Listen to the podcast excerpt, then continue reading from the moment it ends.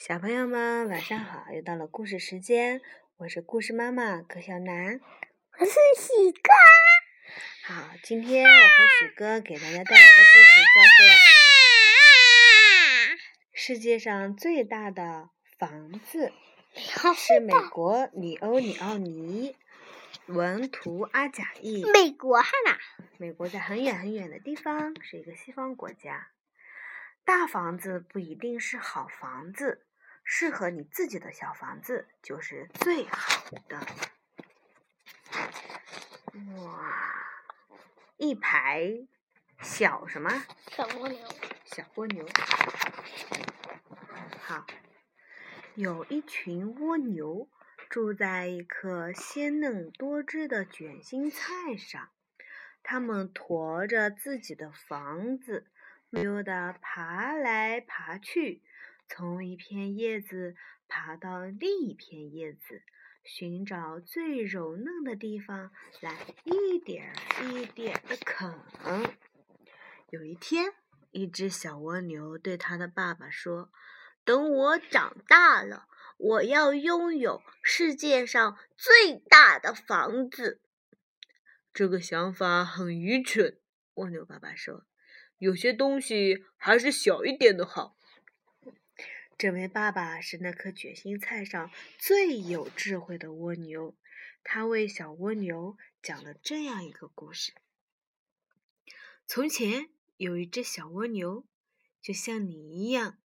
他对他爸爸说：“等我长大了，我要拥有世界上最大的房子。”有这么大？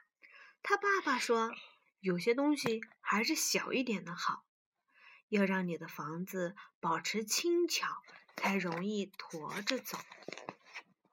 可是那只小蜗牛不爱听，它躲在一片大卷心菜叶的阴影里，扭啊扭，撑啊撑，各种方法试了又试，终于发现了能让自己的房子长大的方法。房子长啊长啊。卷心菜上的蜗牛们都说：“哇，你的房子真是世界上最大的房子！”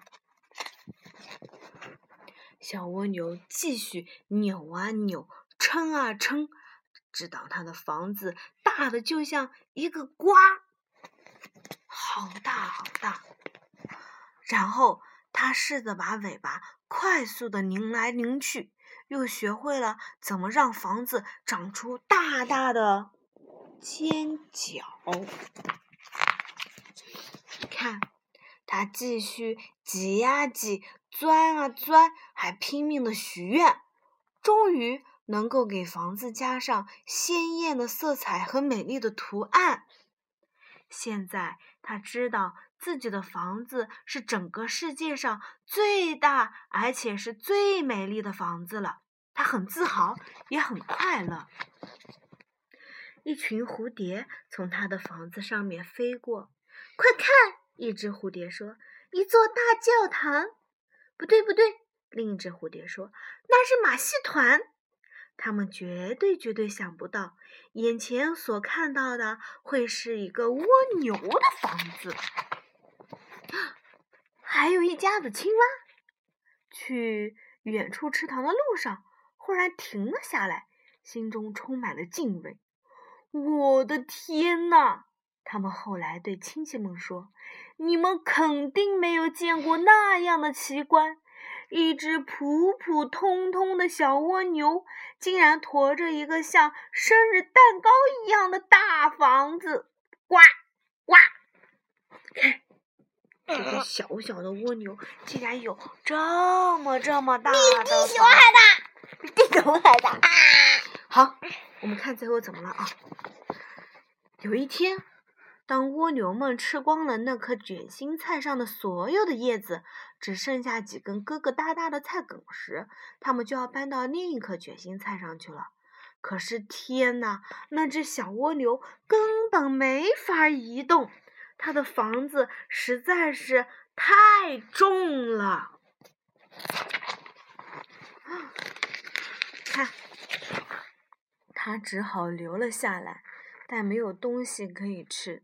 慢慢的，他变得越来越弱，越来越小。那房子只剩下了空壳，而那空壳子也一点一点的碎了、垮了，直到最后什么都没有剩下。看，它所有的壳都怎么样？碎了，都碎了。可是这时候，他想起了自己的房子。我会让它一直小小的，他想。等我长大了，我想去哪儿就去哪儿。故事讲完了，小蜗牛差一点儿就要哭了。于是有一天，它轻轻松松、高高兴兴地上路去看世界了。有些叶子在微风中轻轻摇摆，有些叶子沉沉地垂向地面。在黑土地裂开的地方，这可为我太小了。这是那只听故事的小蜗牛。在黑土地裂开的地方，水晶在晨曦中闪闪发光。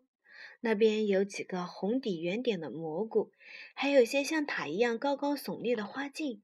顶上的小花仿佛正在向人们招手。一颗松果躺在蕨草那边，像花边一样漂亮的阴影里。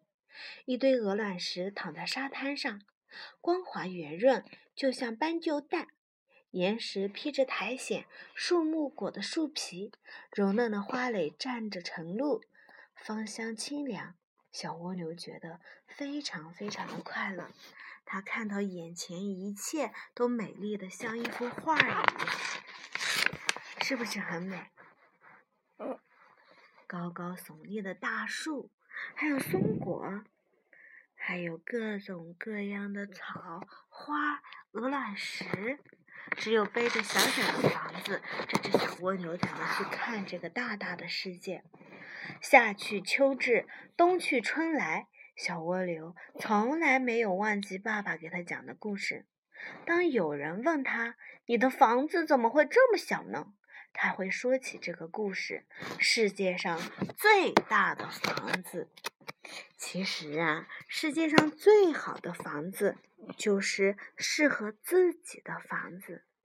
大房子不一定就是好房子，适合自己的才是最好的。故事讲完了，小朋友们，许哥，许哥和小朋友们说晚安。好吧，许哥有些害羞。那么，故事妈妈和你们要说晚安了。希望你们能够懂得珍惜自己所有的，做最好的自己。晚安了。